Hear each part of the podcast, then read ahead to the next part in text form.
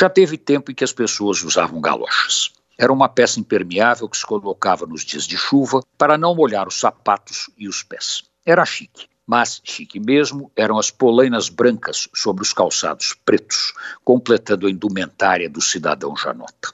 Hoje ninguém mais fala em galocha. No máximo usam botas de borracha e polainas, só para andar no campo. Cada época tem suas modas e suas manias, nada de novo debaixo do sol.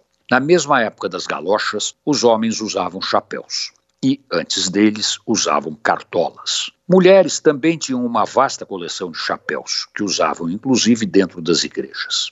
As primeiras vezes que fui a restaurante, para ser exato, a Cantina Rome em Genópolis, eu fui de calça curta de flanela, meia três quartos, blazer e gravata.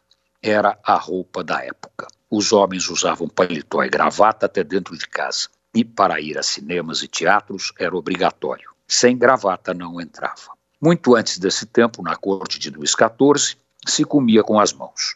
Nada que os bandeirantes varando os sertões da América do Sul também não fizessem. Era assim porque era assim. As regras modernas são muito mais modernas do que se pensa. Por exemplo, no século XIX, os cirurgiões não lavavam as mãos antes de operarem. Quando um lavou descobriu que reduziu a mortalidade dos pacientes, a lavagem de mãos se tornou obrigatória antes das cirurgias. Da mesma forma, não existiam anestésicos. A coisa era feita na marra, com outras pessoas segurando os pacientes enquanto o cirurgião operava. Cada época tem sua moda e suas manias. Querer comparar coisas diferentes não dá.